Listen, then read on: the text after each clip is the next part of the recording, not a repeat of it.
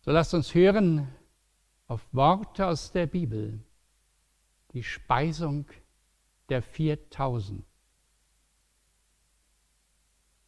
Jesus rief seine Jünger zu sich und er sagte zu ihnen, die Volksmenge tut mir leid.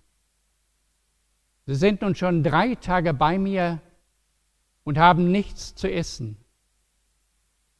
Ich will sie nicht hungrig wegschicken, sonst brechen sie unterwegs zusammen. Seine Jünger fragten ihn, woher sollen wir in dieser einsamen Gegend genug Brot bekommen, um diese Volksmenge satt zu machen? Jesus fragte sie, wie viel Brote habt ihr? Sie antworteten, sieben und einige kleine Fische. Jesus forderte die Volksmenge auf, sich auf dem Boden niederzulassen. Da nahm er die sieben Brote und die Fische und er sprach ein Segensgebet über sie, brach sie in Stücke und gab sie seinen Jüngern. Und die Jünger verteilten sie an die Volksmenge. Alle Menschen aßen und wurden satt. Danach sammelten sie die Reste von den Stücken und füllten damit sieben Körbe. Es waren etwa 4000 Männer, die gegessen hatten. Dazu kamen noch die Frauen und Kinder. Dann verabschiedete Jesus die Volksmenge. Er selbst stieg in ein Boot und fuhr in das Gebiet von Magdan. Soweit die Worte aus der Heiligen Schrift. Corona, das reißt uns aus unserem Leben heraus. Corona bricht sozusagen das auf, eine Situation, die wir bisher noch nicht kannten. Unser Leben bestand bisher aus einem großen Komfortzeit. Wir hatten eigentlich alles. Fließendes Wasser. Wir hatten die Möglichkeit, in warmen Zimmern zu sitzen, gefüllte Regale. Von allem war alles da. Und dann hatten wir ein Leben, was ich zeichnen möchte, mit großer Freiheit. Ich konnte reisen in diesem Dokument, wo immer ich hin wollte. Ich konnte unterwegs sein. Freie, freie Welt vor mir. Ich konnte tun, was Generationen vor mir gar nicht tun konnten. Frei zu sein. Und dann Kontrolle zu haben. Kontrolle über mein Leben. Ich kann entscheiden, wen ich heirate wie viele Kinder ich haben möchte. Ich kann entscheiden, welchen Sport ich mache, was ich tue oder was ich lasse. Ich habe die Kontrolle über mein Leben. Und dann kommt plötzlich Corona. Und Corona zerbricht plötzlich das, was mir bisher Sicherheiten gegeben hat. Auf einmal ist das, was mir die Sicherheit gab, mein Komfort, nicht mehr da. Ich weiß nicht mehr, wie es ist. Die Freiheit ist mir genommen. Ich kann heute nicht einfach in jedes Land reisen, wo ich möchte. Es ist einfach weg.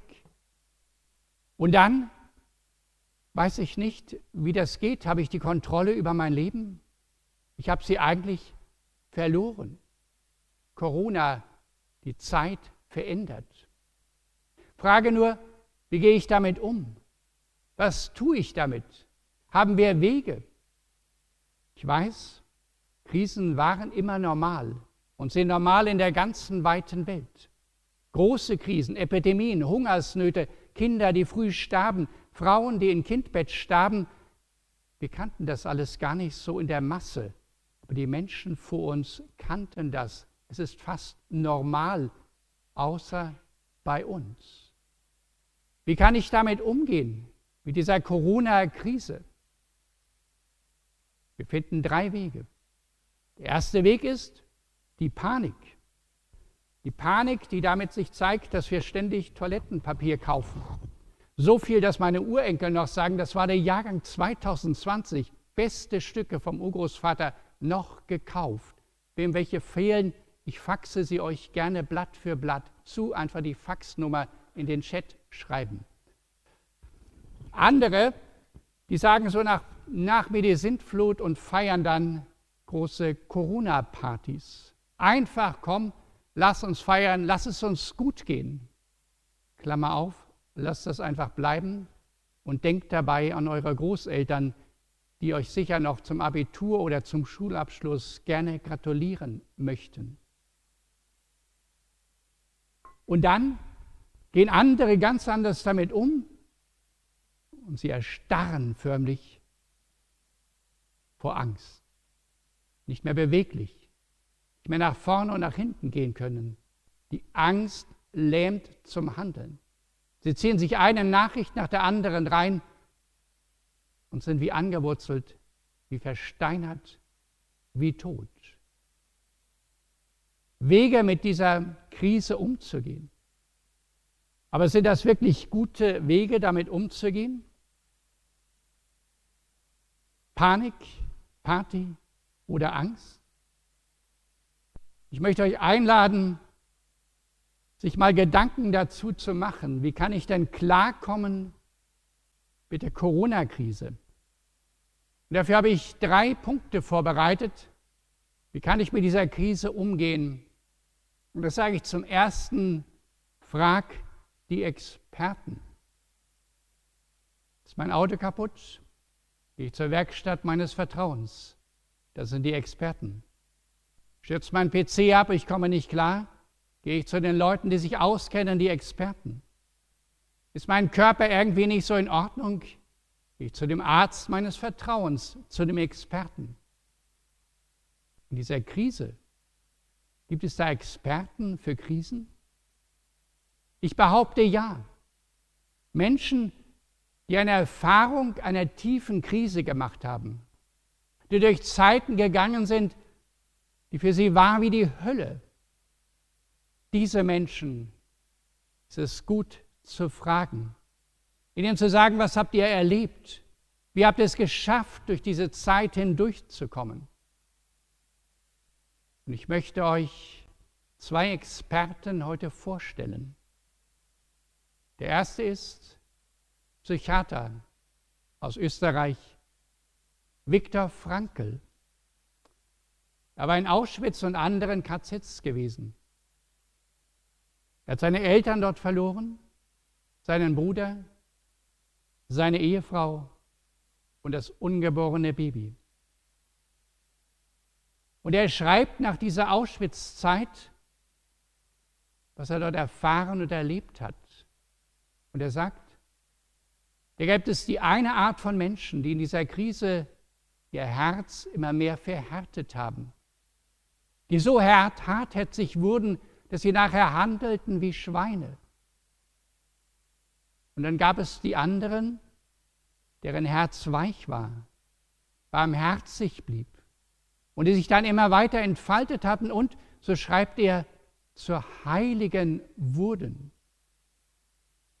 Einer dieser Heiligen, bekannt und berühmt, Pater Kolbe, der sein ganzes Leben hingegeben hat, als dort in einem KZ-Lager Menschen zusammenkamen, gerufen wurden, weil welche ausgebrochen sind und die Gestapo sie bestrafen wollte, zehn Leute in den Hungerbunker. Und einer schrie und sagt, meine Frau, meine Kinder. Und Pater Kolbe stand auf und sagt, lasst mich für ihn in diesen Hungerbunker gehen. Und man ließ ihn hineingehen. Und Pater Kolbe, er tröstete, betete mit den Menschen dort, die einer nach dem anderen starb. Ein Heiliger. Und andere verhärteten ihr Herz, wie tot, wie versteinert. Das ist die Beobachtung, die Viktor Frankl machte. Und dann hat er aber darüber geforscht und gesagt, was macht es eigentlich aus? Und er kam mal zu dem Schluss und sagte, ah ja, es gibt Menschen, die haben einen tieferen Sinn in ihrem Leben. Und dieser Sinn trägt sie. Der trägt sie auch dann, wenn alles zerbricht. Das ist die Frage, was trägt dich eigentlich jenseits von den vermeintlichen Sicherheiten? jenseits von dem Komfort, jenseits der Freiheit und jenseits der Kontrolle. Eine zweite Figur möchte ich Ihnen vorstellen, die auch wie durch die Hölle hindurchgegangen ist. Und das ist die Holländerin Corrie ten Buben. Sie war ebenfalls im KZ in Ravensbrück. Ihr Vater wurde umgebracht und ihre Schwester. Und nach dem Krieg war sie unterwegs als Mutmacherin für traumatisierte Leute. Und eine ihrer großen Aussagen ist, du kannst nicht tiefer fallen als in Gottes Hand. Viele von uns erleben das, dass der Boden unter den Füßen wie wegbricht, wegsackt. Sie sagt, du kannst nicht tiefer fallen als, die, als in die Hand Gottes. Und ich sehe jetzt schon, wie du da sitzt auf der Couch oder am Tisch und dieses große Aber sagst, aber. Ich möchte dich bitten, dieses Aber mal hinten anzustellen und auf die Expertin zu hören, die durch die Hölle gegangen ist und die sagt, du kannst nicht tiefer fallen als in die Hand des lebendigen Gottes. Das ist der Sinn. Der ist Gott, der dich trägt. Und Corrie lehrt uns dann eines und sagt, seid dankbar in allen Dingen. Seid einfach dankbar, auch wenn es schlecht geht. Und sie schreibt dann in ihrer Biografie in dieser Zeit, wo sie dort war im Konzentrationslager, dass in dem Frauenbunker plötzlich in dieser Frauenhalle Läuse ausgebrochen sind. Und abends betet sie dann und sagt, Herr, ich danke dir für die Läuse. Und alle Frauen waren ganz zynisch und sagten, wie kannst du dafür noch danken? Unsere Frisur, wie sehen wir denn aus? Und sie sagte, ich danke, weil jetzt kommen keine Wärterinnen mehr rein, und wir abends haben wir einfach Raum für uns. Wir können miteinander weinen, uns trösten. Danke dafür. Sie hat ein weiches Herz. Frage an euch, habt ihr schon mal Zyniker erlebt, die danken? Ich nicht. Schon mal verbitterte Menschen erlebt, die danken können? Ich nicht. Schon mal schweinische Menschen erlebt, die danken? Ich nicht. Ich habe erlebt, dass Zyniker dankbar werden können, dass Verbitterte dankbar werden können, dass sie dann Gott entdecken und denken, Mensch, da hat Gott mir ja Gutes getan. Im Psalm 103 heißt es, Lobe den Herrn meine Seele und vergiss nicht, was er dir Gutes getan hat. Denke zurück und danke für das Gute, was er dir getan hat. Und Joachim Neander schreibt in einem seiner Gedichte, in wie viel Not hat nicht der gnädige Gott über dir Flügel gebreitet. Wie kann ich klarkommen in Zeiten der Krise? Der erste Punkt, höre auf die Experten. Wie kann ich klarkommen in Zeiten der Krise? Zweitens, sieh auf Gott denn er sieht auf dich. Könnt ihr ihn sehen? Diesen Mann? Was drückt er aus? Er sieht munter aus. Ein Mensch voller Leben. Er strahlt Stärke aus und doch sitzt er da ohne Arme und Beine. Nick Wujcik. Als er auf die Welt kam, war sein Vater und dann seine Mutter schwer geschockt. Ein Kind ohne Arme und Beine. Und es hat lange gedauert, bis sie ihn lieben konnten, ans Herz geschlossen hatten. Und dann wuchs er auf, der Nick, und als er so im Grundschulalter war, da war er wie verzweifelt und hat über Suizid nachgedacht, aber sich dann erinnert an die Liebe der Eltern und lebte weiter. Und später als Jugendlicher begann er Fragen zu stellen. Fragen nicht irgendwohin, sondern Fragen an Gott. Gott, warum? Warum? Warum? Und irgendwann hat er die Antwort bekommen von Gott. Die Antwort, die für uns vielleicht merkwürdig klingt. Es war nämlich eine Frage, wo er gefragt wurde, Do you trust me? Gott spricht zu ihm immer auf Englisch. Vertraust du mir? Und er sagt in seinem Herzen, ja, ich vertraue dir. Ich weiß nicht warum, aber ich vertraue dir. Ich weiß nicht, was das soll, aber ich vertraue dir. Und dieses Vertrauen auf diesen Gott, den er sieht und der ihn sieht, der machte ihn stark zu dem, was er heute ist. Ein Motivator für viele Menschen. Ein Motivator, der Menschen aufrichtet, die mit ihren kleinen oder größeren Nöten vor ihm sitzen.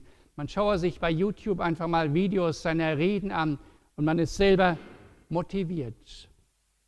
Zu Gott sehen, denn Gott sieht auf dich. Ich habe vorhin aus der Heiligen Schrift die Geschichte gelesen der Speisung der 4000. Landläufig kennt man so die Speisung der 5000. Aber die Speisung der 4000 ist was ganz Besonderes. Bei der 5000er Speisung, da sagen die Jünger hier, das sind Menschen, die haben Hunger, tun was, tu was. Und hier bei den 4000ern, da sagt Jesus, nachdem die Menschen drei Tage bei ihm waren und er hat sie zugetextet Tag und Nacht, sagt Jesus, ich sehe die Menschen und sie haben Hunger, wir müssen etwas tun. Er sieht diese Menschen. Und da haben sie dann sieben Brote und ein paar Fische. Und Jesus spricht das Segensgebet und dann beauftragt er die Jünger, gebt ihnen zu essen, teilt aus, was da ist. Und siehe, es reichte für alle. Und sie haben sieben Körbe noch zurückbehalten. Sie haben geteilt und das hat gereicht. Keiner musste Hamsterkäufe machen. Es war genug für alle da. Teilt aus, was ihr habt. Jeden Abend hat unsere Kirche jetzt in Gang gesetzt, um 19 Uhr zu singen, auf unseren Balkonen, in den Gärten, auf den offenen Fenstern. Der Mond ist aufgegangen. Miteinander zu singen, sozusagen in den Städten und Dörfern, für alle, für die Einsamen. Oder macht euch auf und teilt, was ihr habt. Schreibt Briefe und kümmert euch um die, die alleine sind. Wir haben genug da. Gott sieht dich. Es gibt ein schönes Wort aus dem Propheten Jesaja, das ich Ihnen einfach nochmal lesen und einblenden möchte. Aus Jesaja 43, 1 und 2, da sagte mich Gott, der dich sieht, fürchte dich nicht. Ich habe dich erlöst, ich habe dich bei deinem Namen gerufen, das heißt, er kennt dich.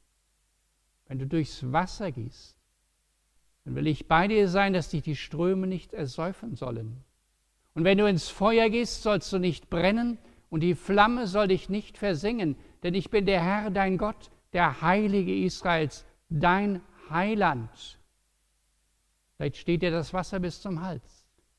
Du weißt nicht, wie es existenziell weitergehen soll mit deinen Geschäften, wie es weitergehen soll, ob die Arbeit noch bleibt. Du fühlst sozusagen die Sänge der Hitze über das, was über dich kommt.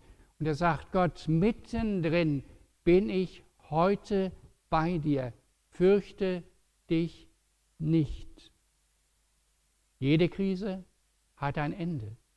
Aber in der Krise bin ich bei dir.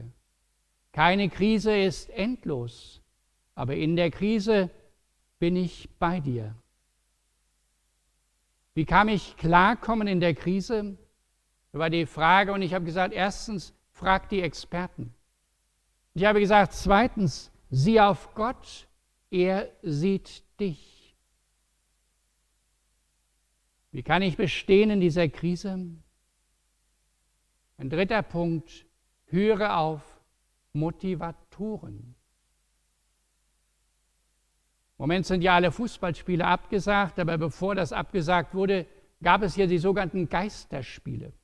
Fußballspiele ohne Fans, ohne Zuschauer, das ist ja eigentlich ein No-Go. Der treibt ja gar nichts an, außer das Gehalt der Spieler. Oder wenn man hinaufgeht, so Langlauf-Skiläufer, Marathonläufer oder die Tour de France am Straßenrand stehen sie und feuern die Fahrradfahrer, die Langläufer und die Wanderer, die Langlauf-Skiläufer an.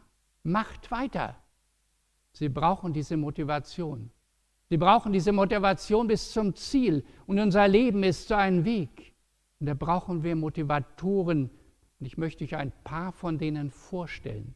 Und es lohnt sich, auf die zu hören. Der erste, den ich vorstellen möchte, ist David, ein Hirte, ein Riesentöter, ein Fremdgänger und ein König. Und der schreibt diesen berühmten Psalm 23, wo er sagt, der Herr, mein Gott, ist mein Hirte, mir wird nie was fehlen. Und dann schreibt er aber auch von den Krisenzeiten und sagt, da ist so ein Vers mittendrin in diesem Psalm, und wenn ich wandere im finsteren Tal, wenn ich sozusagen hindurchgehe durch Todestalschluchten, wenn ich durch Höhlen hindurchgehe, rechts und links die Skorpione, die Schlangen, die Mäuse, alles mögliche Ungeziefer da, aber kein Licht und ich sehe kein Ende des Tunnels. Da sagt er, und das ist seine Erfahrung, bist du Gott bei mir, dein Stecken und Stab tröstest, trösten mich, du gehst mit mir durch dieses dunkle Tal. Und du siehst auch schon das Ende, denn dann kommt irgendwann das grüne Gras und es lässt sich wieder gut weiterleben. Und dann geht der Weg weiter und er beschreibt es uns zum Schluss. Da werde ich bleiben in dem Hause des Herrn in dieser Ewigkeit. Ja, auch das Sterben gehört zu der Krise dazu, denn unser Leben ist endlich. Aber ich darf dann bleiben im Hause des Herrn für immer. Ich möchte euch vorstellen als zweiten einen mir unbekannten Motivator, dessen Name wir gar nicht kennen. Der hat im Psalm 46 geschrieben. Und er sagt, der Gott ist unsere Zuversicht und Stärke in den großen Nöten, die uns getroffen haben. Darum fürchten wir uns nicht, wenn gleich die Welt unterginge. Und dann möchte ich euch noch einen Motivator abschließend vorstellen, der heißt Paulus mit Namen. Ein Motivator, der so richtig etwas geschrieben hat, was mich jedes Mal richtig antörnt. In Römer 8, 37. Und dieses Wort müsst ihr. Ja, hallo. Wir haben Sie gebeten und euch gebeten, uns Fragen zu stellen, beziehungsweise vor allem Holger Ude Fragen zu stellen. Und Sie und ihr, ihr habt vorhin der Möglichkeit äh, reichlich Gebrauch gemacht.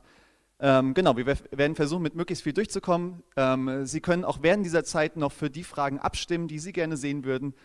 Ja, und wir fangen einfach mal an. Ähm, wir haben eine Frage äh, von der Jugendgruppe in Darmstadt vom Schick. Äh, wie können wir als Christen jetzt zusammenstehen? Also jetzt zusammenstehen können wir zum Beispiel online, wie wir das jetzt machen. Und dann, dass ihr gerade als junge Leute sehr viel Abstand haltet und keine Corona-Partys feiert. Und vor allen Dingen jetzt auch hingeht und sagt, Mensch, da gibt es auch in unserem Ort, in der Stadt, auch in Darmstadt, einsame Menschen, die jetzt nicht raus können, nicht, sich nicht trauen, sie einfach anzurufen, zu sagen, wir sind für euch da. Oder Motivationskärtchen in den Briefkasten legen.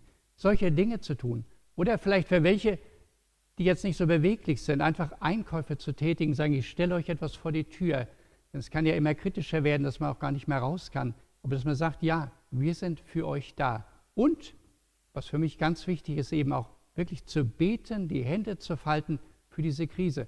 Heute hat die Evangelische Allianz nämlich einen Tag des Gebetes ausgerufen. Der begann um 0.15 Uhr und er endet heute um 23.15 Uhr, weil das Gebet verändert die Herzen, das Gebet verändert, hoffe ich auch, diesen Coronavirus, dass es uns nicht ganz den Boden unter den Füßen wegzieht.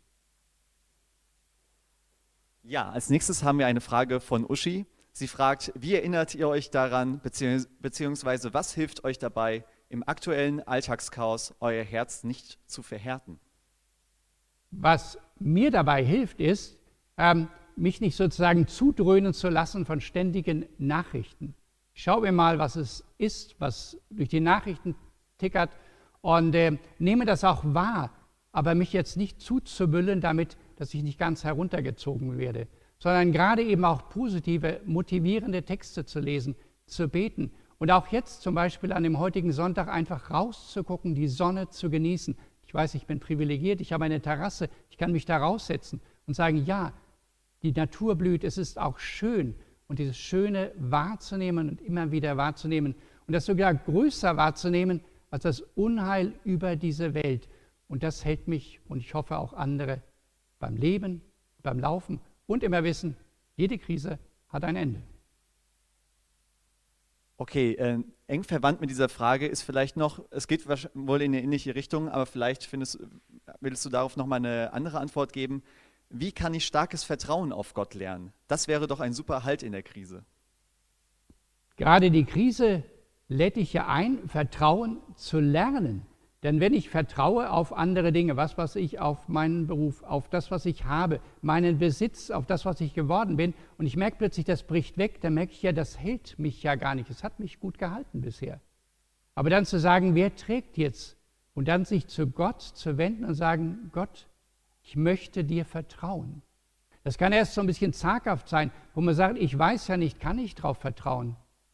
Und dann so Worte zu hören, dass Gott sagt, ja, du kannst mir vertrauen. Wie ein guter Freund, ich trage dich. Ich habe meine Engel im Himmel, die über dich wachen, die dich heben und tragen. Du kannst vertrauen. Und dafür sind ja auch, was ich vorhin gesagt habe, so Leute, die durch Krisen durchgegangen sind, die können uns lehren, wie die Corrie, ja, schau mal, tiefer als in Gottes Hand kannst du nicht fallen. Ich meine, der Fall ist schon ziemlich, du fällst und fällst und fällst und wälzt so ein zehnstöckiges Haus runter und weißt nicht, wird mich einer auffangen? Ja, Gott wird dich auffangen und weitertragen. Minute ist rum, kann das sein? Hat das geholfen? So, dazu passend ähm, stelle ich jetzt einfach mal die Frage hinten dran. Du hast jetzt mehrmals vom Wort getragen gesprochen und wir haben hier auch die Frage, was muss man tun, um von Jesus getragen zu werden? Wenn ich Freunde habe und ich bin in der Not oder Krankheit oder irgendwas und ich rufe die an, hier sagt mir, tragt mich mit. Was passiert da? Da sprechen die mir Mut zu oder machen irgendwelche Aktionen für mich, wo ich merke, das trägt. Und so ist es auch bei Gott. Rufe mich an in der Not, so will ich dich erretten, heißt es in der Bibel, Psalm 50, 15, und du sollst mich sogar preisen. Das heißt, du sagst, Halleluja, ich fühle mich wirklich getragen. Also was ich tue, das ist natürlich anders als bei einem Freund, den ich sehe. Ich sehe Gott nicht, aber ich vertraue, dass er da ist. Vertraue den Worten, die er ausgesprochen hat und sage, wenn du sagst, du trägst mich, ja, du trägst mich. Und ich will das glauben und darauf vertrauen. Und das ist das Gespräch, wie wenn ich einen Freund anrufe, so der Anruf zu Gott sagt, Herr, hilf meinem, ich will glauben, aber hilf du meinem Unglauben, heißt es in der Jahreslosung. Ich kann das vielleicht noch nicht richtig, aber ich will es tun und dann wird er es erhöhen. Ich hoffe, das hilft weiter. So, zwischendrin auch, wir bekommen hier auch über diese Plattform äh, viel Lob, auch gerade du für deine Predigt von Norbert von Alpha. Er lobt auch das Technikteam. Ein anonymer Nutzer äh, lobt auch die Band. Vielen Dank dafür. Ähm, genau. Ähm, was könnten wir dann noch stellen? Hier kommt noch von einem anonymen Nutzer die Frage, warum lässt Gott Corona zu? Warum lässt Gott Corona zu? Das weiß ich nicht, warum er das zulässt. Er hätte ja die Macht, das sozusagen einzuschränken. Aber es ist einfach da und es wabert sozusagen über diese Kontinente und scheint die ganzen Länder zu beeinflussen. Warum lässt er das zu? Warum lässt Gott vieles zu? Das ist so eine Grundfrage des Lebens. Aber was ich weiß, das ist jetzt so diese andere Welle, dass ich weiß, dass Gott, wie ich das vorhin mit diesem Jesaja-Text gesagt habe, ich wünsche mir immer, dass Gott mich aus der Not rausnimmt, dass er auch nichts zulässt, was negativ ist. Aber es ist Negatives in dieser Welt da. Schlimme Dinge, auch ein Coronavirus. Und wenn ich bete in dem Vater unser, vielleicht ist das bekannt, da bete ich ja, dein Wille geschehe wie im Himmel. Im Himmel passiert er sowieso in der unsichtbaren Welt. Jetzt soll er auch auf der Erde passieren. Und komm mit deinem Willen hier runter und vernichte dieses blöde Coronavirus. Das soll weg sein. Das ist etwas Negatives, was uns zerstört und das soll nicht leben. Gott könnte es auch anders, aber er ist mitten in der Tiefe bei uns und das ist eine Erfahrung, die wir machen können, hoffentlich. Ja, dann haben wir noch eine Frage. Ja, jetzt stelle ich sie, lieber Chick. Ähm, da muss ich kurz ausholen. Wir haben uns die Tage ähm, quasi im Internet verabredet mit der Jugendgruppe aus Griesheim und der aus Darmstadt, um den Livestream von Jesus Haus gemeinsam zu schauen. Ähm, das war sehr auf junge Menschen ausgerichtet und wir wollten immer eine Frage stellen, weil die haben immer wieder das Stichwort der Lifestyle von Jesus erwähnt. Aber wir kamen mit der Frage nicht durch, deswegen wollen wir sie jetzt dir stellen. Wie kann ich den Lifestyle von Jesus lernen? Kann ich den Lifestyle von Jesus lernen? Also nicht, dass du dich kreuzigen lässt, das ist schon mal ganz wichtig. äh, sondern, dass du einfach sagst, hier, Nachfolge, was hat denn Jesus gemacht? Ähm, der hat völlig auf den Vater im Himmel vertraut. Der hat also, ich sag mal, keine Toilettenpapiersachen gesammelt. Der ist unterwegs gewesen und hat für Menschen gebetet, hat ihnen Gutes getan, hat sie aufgerichtet, sogar Tote auferweckt, weiß nicht, ob er das schafft, aber für Kranke um Heilung gebetet und sie wurden gesund und hat so ein Vorbild gehabt und gesagt, schaut, lebt so, wie ich auch lebe, kümmert euch umeinander, seid menschlich miteinander und liebt Gott von ganzem Herzen. Und das zeigt ja so jetzt diese Krise, da, wenn alles wegbricht, was wir sonst als tragenden Fundament haben. Er, von ihm heißt es, er hatte sozusagen kein eigenes Haus, der hatte keinen Besitz, der war als Wanderprediger unterwegs und merkte immer mehr, ich werde getragen von meinem Vater im Himmel. Lifestyle von Jesus, auch so diese Weltveränderung.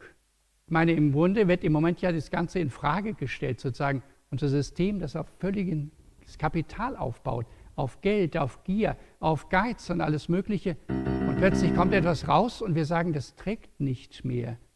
Und es trägt wirklich nicht mehr auf Ewigkeit. Aber die Jünger von Jesus und ihr in der Gruppe könnt sagen, jawohl, wir wollen jetzt Neues gestalten. Erstaunlich ja jetzt, dass sogar die Natur aufatmet.